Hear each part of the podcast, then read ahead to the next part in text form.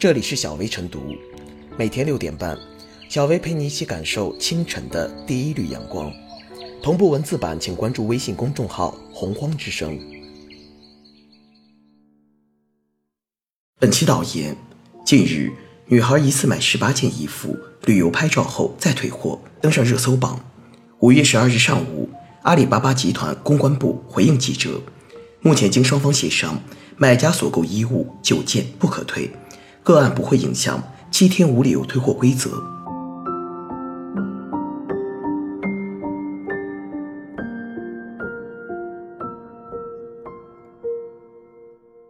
无理由退货不可有违诚信。曾几何时，我们羡慕国外的消费者是上帝的体验，各大商家低门槛的退换货制度让我们瞠目结舌。婴儿车用到孩子大了退回去，租房子到期了。家具退给商场。二零一四年二月十三日，国家工商总局公布了《网络交易管理办法》，消费者的网购后悔权在法律和部门规章层面都获得支持，中国消费者终于有了后悔权。当时舆论就进行过热烈讨论，对于那些不属于技术层面、无限制滥用后悔权的做法怎么办？其实，消法第四条就规定，经营者与消费者进行交易，应当遵循。自愿、平等、公平、诚实、信用的原则，《网络交易管理办法》第四条也规定，消费者行使七日无理由退货权利和网络商品销售者履行七日无理由退货义务，都应当遵循公平、诚实、信用的原则，遵守商业道德。种种规则的核心就是诚信，彼此的交易是诚心买、诚心卖、诚心交易，不存欺诈。其实，被称为“退货天堂”的美国商家们。现在也怕顾客用尽各种招数退货，各大慷慨的商家也称玩不起了。据报道，每年零售商接受的退货额占总销售额的百分之十一，而其中百分之十一的退货都属于欺诈行为。一家退货档案公司也应运而生，对买家进行退货行为跟踪，通过一套算法给客户的消费和退货行为打分，这个分数决定了一个消费者被允许在商家退货的次数。如果超过次数，如果认为他们有滥用退货条款的嫌疑，将被拉进黑名单，类似于为消费行为画像。包括亚马逊、丝芙兰、耐克等等，都采取了限制措施。从消费体验来讲，有后悔权能让消费者买的放心，买的大胆。在当今物质极大丰富的年代，购物常常不是因为刚需，需往往是被刺激出来的。所谓刺激消费。就是诱导消费者触发占有购买的冲动，这种刺激产生的消费欲基本跟人类的理性无关。那么，后悔权对于冲动消费行为是最好的平衡。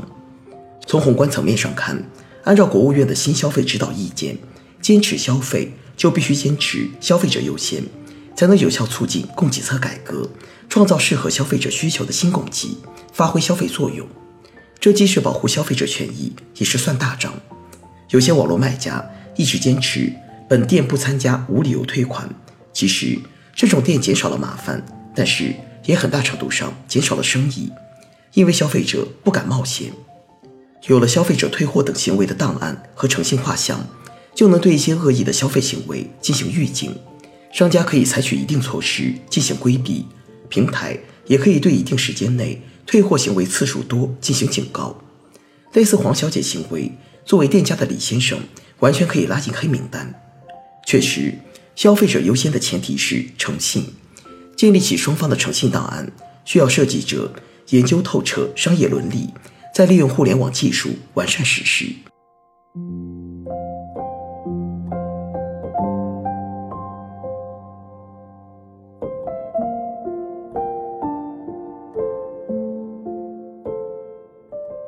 网购十八件衣服，穿后退货，不能仅仅相信人性的美好。尽管一开始女孩强调自己是试穿，选择退货也以七天无理由退货为依据，但诚如网友所指出，试穿和穿戴出去旅行是两码事。你的行为已经影响到了产品的二次销售。无论是后来迫于舆论压力，还是自我反省发现，该女子也对自己的旅行试穿表示了深刻反思和检讨。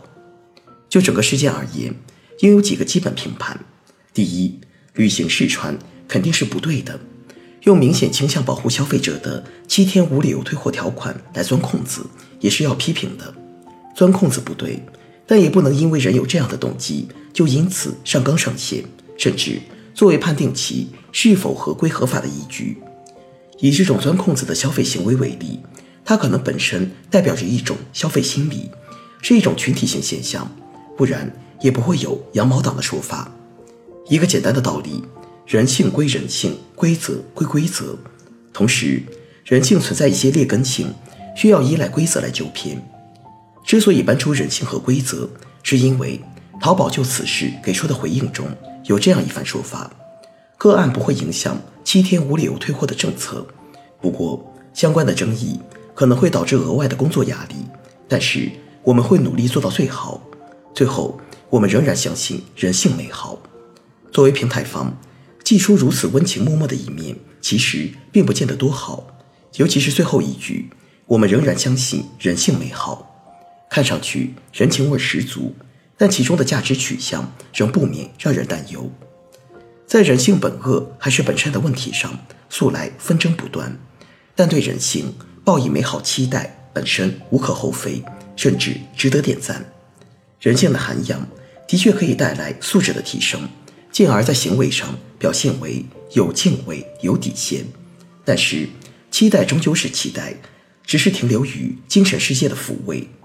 一个被证实的科学道理是：人类作为生物，就具有其天然的多样性，无法在行为层面予以同等的期待。至于真实的生活场景来说，拥有美好人性的人比比皆是。但是，这种费尽心思去钻空子的，也绝非极个别。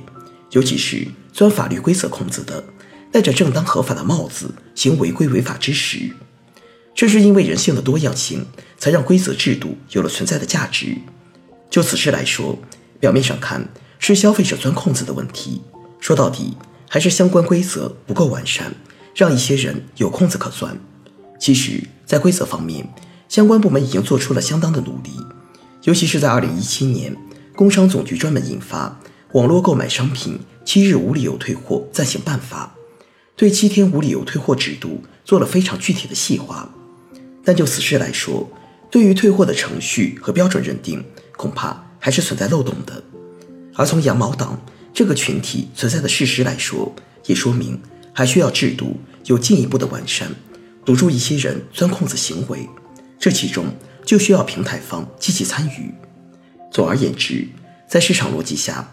无论是线上还是线下交易，我们既需要消费者和商家之间秉持着美好人性完成消费交易过程，更需要建立完备的规则制度体系，以规则的刚性来约束双方的权利义务，提升交易效率，保护各方合法权益。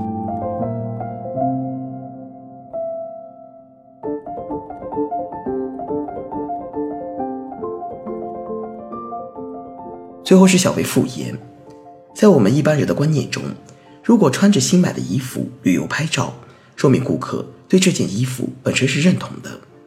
然而旅游过后却发起无理由退货，难免有滥用后悔权之嫌。就此事来说，买方利用规则的行为不违法，但却有失诚信。七天无理由退货本身是对消费者来说非常有利的一个规定。若是消费者长期滥用权利，最终只会让法律条文。逐渐缩小权力的空间和边界。